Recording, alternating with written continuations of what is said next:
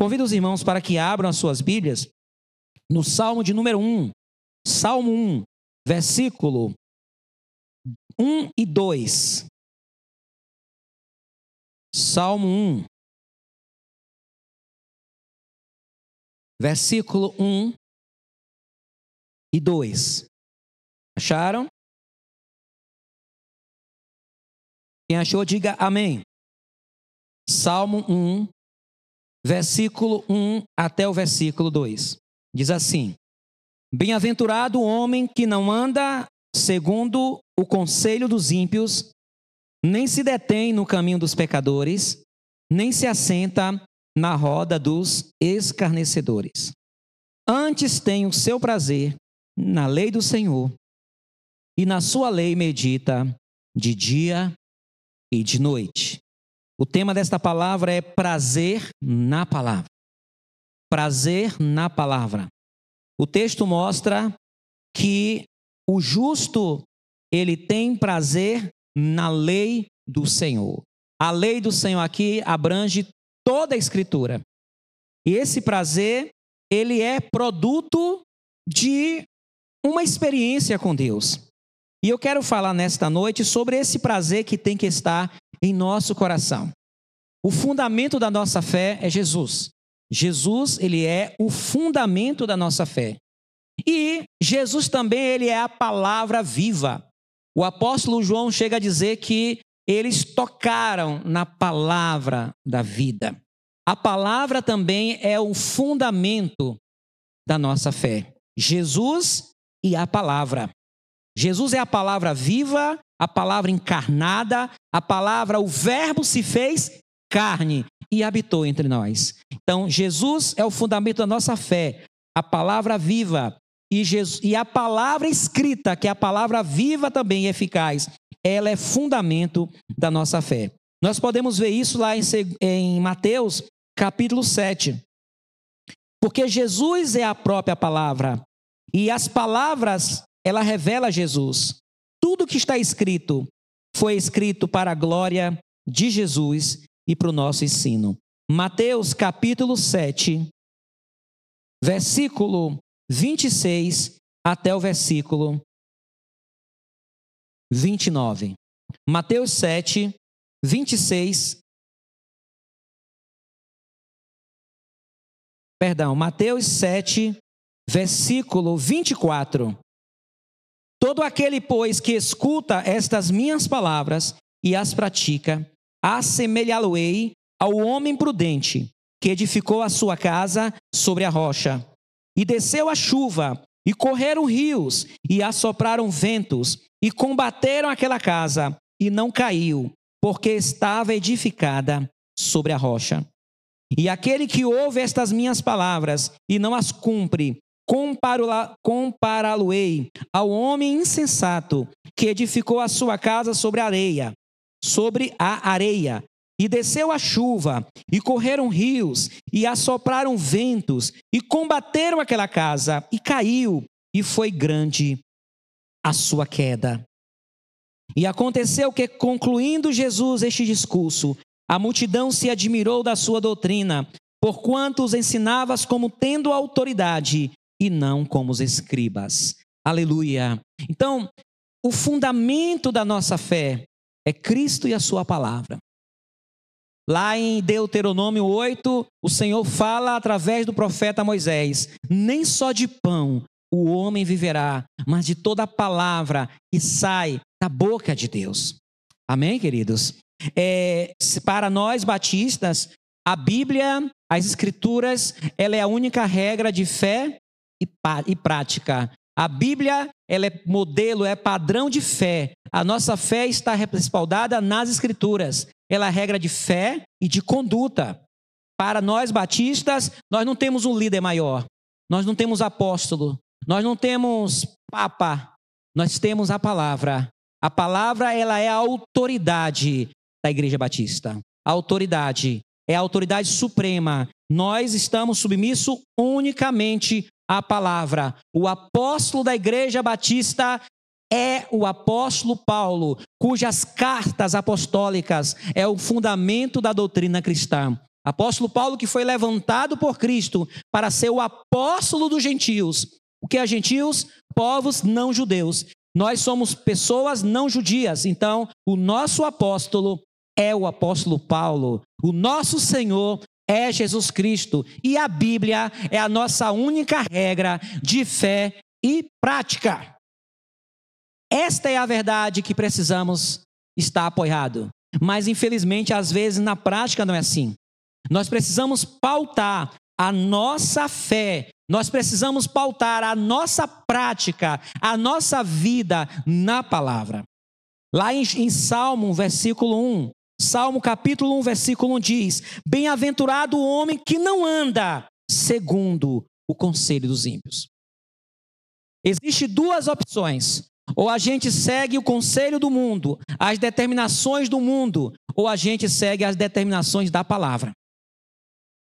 Ele diz que bem-aventurado é aquele que não se submete aos conselhos do ímpio, nem se datei no caminho dos pecadores, nem se assenta na roda dos escarnecedores. Nós estamos no período da igreja Laodiceia, da igreja apóstata. A igreja Laodiceia, o nome Laodiceia significa conhecimento do povo, conhecimento popular. Nós estamos numa época onde as pessoas estão abandonando a palavra. As pessoas estão regendo a sua fé baseado naquilo que elas ouvem de terceiros ou daquilo que elas acham. As pessoas têm uma opinião sobre algum assunto da igreja e elas se apoiam nessa opinião e elas acreditam que aquilo que elas acham certo, Deus vai dizer amém e vai ser palavra de Deus. Já não vivo mais eu, mas Cristo vive em mim. A igreja precisa respaldar a sua fé e as suas práticas na palavra. Qualquer opinião, qualquer posicionamento, qualquer prática, qualquer conduta, qualquer escolha, precisamos consultar a palavra, as escrituras sagradas, principalmente aos ensinamentos de Jesus Cristo e dos seus apóstolos. Precisamos amar a doutrina de Cristo. Podemos ver isso em 1 Timóteo capítulo 6. 1 Timóteo capítulo 6. E os irmãos, abram, por favor. 1 Timóteo capítulo 6.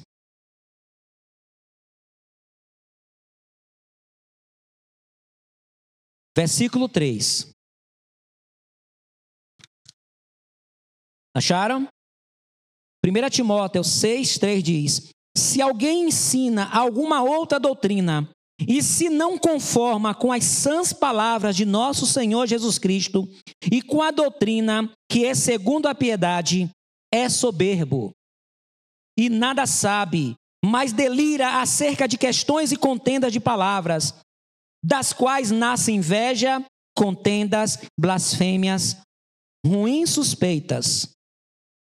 Temos que nos contentar com as sãs palavras de nosso Senhor Jesus Cristo e com a doutrina que é segundo a piedade. A palavra ensina sobre isso e precisamos nos apoiar na palavra do Senhor. Precisamos ter entendimento que a palavra é a base da nossa fé. A igreja vive pela palavra. O objeto da nossa fé é Cristo. Cristo é o objeto da nossa fé. E por de onde vem a fé? A fé não vem da imagem. A nossa fé não vem de uma imagem de escultura. A nossa fé não vem de um líder maior. A nossa fé vem pela palavra. A fé vem pelo ouvir. E o ouvir a palavra de Deus. O que nos une como igreja é Cristo e a Sua palavra. Passarão os céus e a terra, mas as minhas palavras não passarão. Sabemos, ó Deus, que muitos, alguns ou a maioria, têm dificuldade de compreender a palavra. Uma grande parte da igreja do Senhor, das igrejas, as pessoas lêem a palavra e não entendem. Ler a palavra e não entender não significa que a gente não tenha prazer da palavra. Se você pode até ler a Bíblia e não entender, pode não compreender as doutrinas bíblicas, mas aquele que é nascido de Deus, ele tem, ele é prazer, ele tem prazer na palavra. Se você não consegue entender a palavra sozinho, você vai vir ao culto, você vai buscar na igreja, você vai vir ao templo, você vai vir à escola bíblica, porque Deus coloca profetas e mestres para ensinar a palavra dele para cada um de nós. Lá em Efésios capítulo 4, fala sobre isso. Que Deus nos deu profetas, apóstolos. Efésios capítulo 4, versículo 11. Versículo 11. Efésios 4, versículo 11 diz: E ele mesmo, que é Jesus, deu uns para apóstolos, e outros para profetas, e outros para evangelistas, e outros para pastores. E preste atenção no último, e doutores. Querendo o aperfeiçoamento dos santos para a obra do ministério, para a edificação do corpo de Cristo, até que todos cheguemos à unidade da fé e ao conhecimento do Filho de Deus, a homem perfeito, à medida da estatura completa de Cristo para que não sejamos mais meninos inconstantes, levado em roda por todo o vento de doutrina, pelo engano dos homens que com astúcia enganam fraudulosamente. Deus colocou pessoas para ensinar a palavra. Aí eu leio a palavra e não entendo. Senhor, eu tenho um prazer na tua palavra. Senhor, eu quero conhecer a tua palavra. A palavra ela é fonte de prazer. A palavra ela é fonte de revelação de Deus. É pela palavra que Deus revela-se para nós. É pela palavra que Deus fala conosco. A palavra é alimento. Quando o Senhor teve uma revelação, Deus deu uma revelação ao profeta Ezequiel. O Senhor diz: Come esta palavra, filho do homem. E ele comeu. A palavra é o pasto verdejante. Lá no Salmo 23, que a gente gosta, né? O Senhor é meu pastor, nada me faltará. Guia-me pela vereda da justiça, por amor do seu nome. Aí vai, pastos verdejantes. Ali, pasto verdejante. Não é capim. Não é pão consagrado. O pasto ali é a palavra, ele nos conduz à palavra, é a palavra que nos dá força. A Bíblia diz: jovens, vós sois fortes, porque a palavra de Deus habita em vós e já venceste o maligno. É com a palavra que a gente vence o diabo e os seus demônios. É com a palavra que a gente vence as tentações, é com a palavra que Deus nos dá vitória, é com a palavra que Deus mostra as suas promessas para nós. Precisamos nos voltar para a palavra. Se você tiver capacidade, habilidade de estudar a Bíblia em casa, estude, mas se tiver dificuldade, peça ajuda, venha ao culto, venha ao templo, venha ouvir a palavra, que é lâmpada para os nossos pés e luz para o nosso caminho. Irmãos, aquele que tem prazer na palavra, ele vai ter bom resultado. O Salmo 1 diz que bem-aventurado, bem-aventurado, feliz. Aquele que anda na palavra é feliz. Aquele que anda na palavra tem vitória. Aquele que anda na palavra, ele anda debaixo da luz do Senhor. Porque a palavra é escudo e broquel. Versículo 1, Salmo 1, versículo 1 diz: Bem-aventurado o homem que não anda segundo o conselho dos ímpios, nem se detém no caminho dos pecadores. Ele não se prende no caminho dos pecadores, nem se assenta na roda dos escarnecedores. Aquele que tem prazer na palavra, ele não fica seguindo o conselho ímpio. Ele busca o conselho da palavra. Ele busca pessoas que vai dar a direção para ele ou para ela segundo a palavra, porque a palavra é o seu prazer. E qual o resultado? Qual o resultado de uma vida na, de prazer na palavra? Raízes em Deus. Raízes profundas.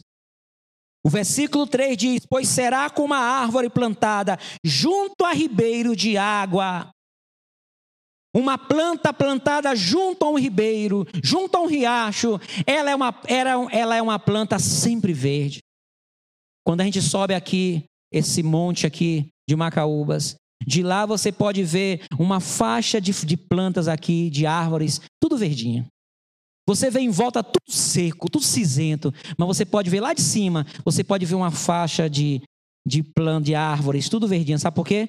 Porque ali há, um, há águas. Ali há água subterrânea. Ali as raízes estão em águas, estão sempre verdes. Aquele que tem prazer na palavra, mesmo em luta, mesmo em prova, ele não vai afundar, porque a própria palavra vai fortalecê-lo. Deus vai fortalecê-lo pela palavra, como diz aquele hino de Armando Filho, que diz: e quase parando, sem força e vigor. A gente lê a palavra e nela encontra bastante poder para vencer e continuar a jornada. Bendito é o teu nome, Senhor. Serás como uma árvore plantada junto a ribeiro de água, a qual dá o seu fruto no tempo certo. Aquele que tem prazer na palavra, ele vai dar fruto. Mas ele vai dar fruto no tempo certo. As coisas vão acontecer na sua vida no tempo certo. Amém? Assim, eu darei fruto no tempo certo. Aquele que confia em Cristo e que confia na palavra não perde tempo. Não perde tempo. Eu quero dar o testemunho da minha irmã. A minha irmã, com 16 anos, fez uma aliança com Deus, confiou em Jesus e na palavra. E eu acredito que muitos achavam que ela estava perdendo tempo. Mas ela confiou no Senhor. E no tempo certo, Deus abençoa minha irmã e deu o marido abençoado. Aquele que confia no Senhor não ficará frustrado. Já disse Pedro: Senhor, trabalhamos a noite toda, não pescamos nada, mas sobre a tua palavra eu lançarei as redes. Porque o Senhor está falando porque é a tua palavra eu vou confiar. Eu vou dar um passo de fé. Eu sou experiente, Senhor. Eu sou um pescador. Eu sei que não tem peixe nesse mar. A gente passou a noite toda aí, não pegamos nada. Eu tenho experiência. Mas porque o Senhor está falando, eu vou lançar rede. E quando ele confiou na palavra, o milagre aconteceu. Antes de qualquer bênção, antes de qualquer vitória, Deus vai te dar a palavra. Quando estiver em luta, se você receber uma palavra de Deus na luta, não despreze, porque a palavra é a senha da vitória. Amém? A palavra é a senha da vitória. Quando você vai numa repartição pública e quer ser atendida, está cheio, você quer ser atendida logo, mas você sabe que não pode. Mas alguém diz assim: ali tem a senha. E você pega a senha. E quando você pega a senha, você sabe que você vai ser atendida. Você sabe que a sua hora vai chegar. Quando Deus te der uma palavra, receba, porque é a senha. Se tardar, espere, certamente virá, não tardará. E aqui diz, né, que pois será como a árvore plantada junto a ribeiros de água, de águas, a qual dá o seu fruto na, na, no tempo certo, no seu tempo. As suas folhas não cairão, e tudo quanto fizer prosperará. Precisamos ser um povo comprometido com a palavra. Os irmãos estão numa igreja cujo ministério principal da igreja batista é a palavra. A palavra é o ministério principal. Deus levantou a igreja batista para trabalhar na palavra.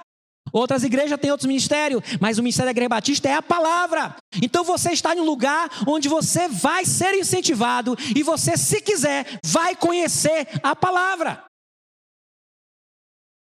Ah, pastor, mas eu leio, não entendo. A Bíblia fala do eunuco. O eunuco lia e não entendia. Mas o eunuco, lá em Atos 8, ele tinha prazer na palavra. E porque ele queria usufruir da palavra, Deus mandou Filipe, o evangelista Filipe, o diácono Filipe. E o Filipe perguntou: Tu vai estar entendendo o que está lendo? Ele diz: Como é que eu vou entender se alguém não me ensinar? E ali foi explicada a palavra. E houve salvação naquele homem. Eu estou convencido que muitos, a maioria, não compreende a palavra. Lê a Bíblia não entende. Primeiro, as palavras são difíceis. A tradução da Bíblia é antiga. Tem até versões atuais. As pessoas leem e não entendem. A maioria não entende a palavra. Tem dificuldade. Mas tenha prazer, basta ter prazer na palavra. Se tiver prazer na palavra, a palavra chegará ao seu entendimento. O que leva uma pessoa a ter prazer na palavra? Só tem prazer na palavra quem é nascido de Deus. Quem é de Deus ama as palavras de Deus. Mas não ama apenas porque é bonita. Ah, ah, que a palavra foi tão bonita. Não é amar a palavra porque é bonita. Ah, que palavra bonita. Ah, que pregação linda. Quem é de Deus ama as palavras de Deus, ouve a palavra de Deus. Quem é de Deus, ele recebe a palavra de Deus. Quem é de Deus, deixa essa palavra entrar no coração. Ouvi a tua palavra e temi, ó Senhor. Quem é de Deus, a semente da palavra entra no seu coração e dá fruto, e cresce e se desenvolve. Quem tem prazer na palavra é aquele que é nascido de Deus.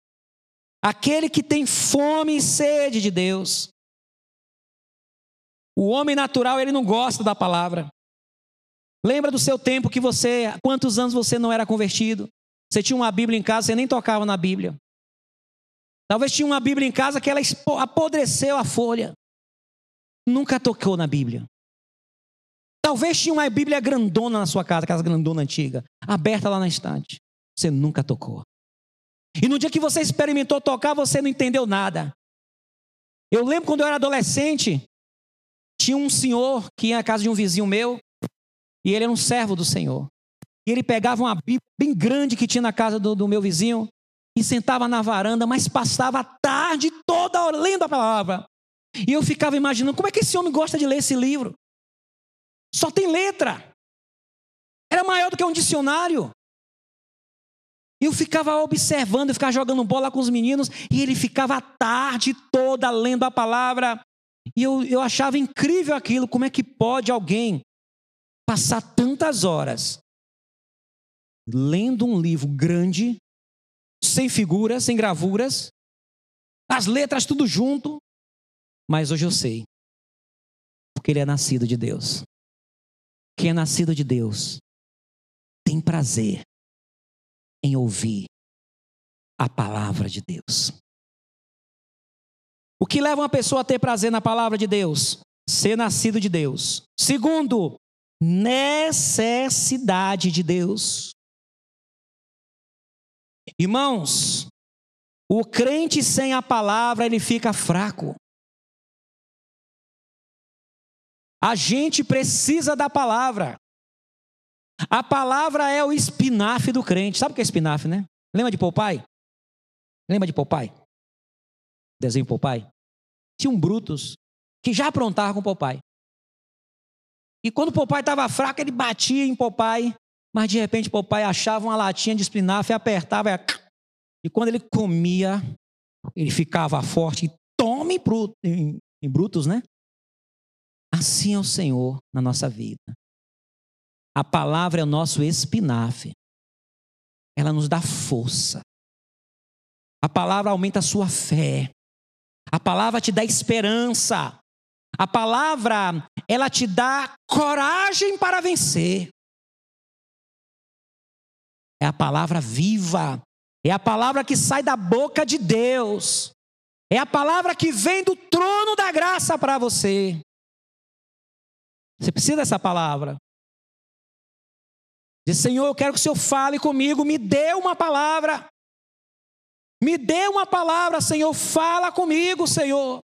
Senhor, eu estou precisando de uma palavra, eu vou no culto hoje, porque o Senhor vai falar comigo através da tua palavra. A palavra, ela é alimento, ela é necessidade. Ela é necessidade do crente. O crente sem palavra, irmãos, ele é fraco. Quem tem prazer na palavra, quem é nascido de Deus, quem é convertido, quem tem necessidade e quem tem maturidade. O crente maduro, ele busca a palavra. Crente que só fica atrás de oba-oba, de, de movimento. O crente maduro, ele busca a palavra. Viu, queridos? Busque a palavra. Ouça a palavra, e não é aquela palavra manipulada, aquela palavra aguada. Busque a palavra ensinada, a palavra pregada, a palavra bíblica. É isso que nós precisamos. É a palavra. Então, como igreja do Senhor, precisamos buscar prazer na palavra. As nossas ações na palavra. Senhor, como está a minha vida? Minha vida está na palavra. Irmão, Jesus, durante o tempo que ele esteve aqui na terra, ele teve o compromisso de andar conforme a palavra. Ele diz: Eu não vim destruir a lei, eu vim cumprir. As ações de Jesus, elas estavam pautadas na palavra. Claro que nós não somos Jesus nós vamos falhar. Mas quanto mais a gente agir de conformidade à palavra, seremos bem-aventurados, felizes, vitoriosos. Que Deus abençoe os irmãos. Em nome de Jesus. Amém?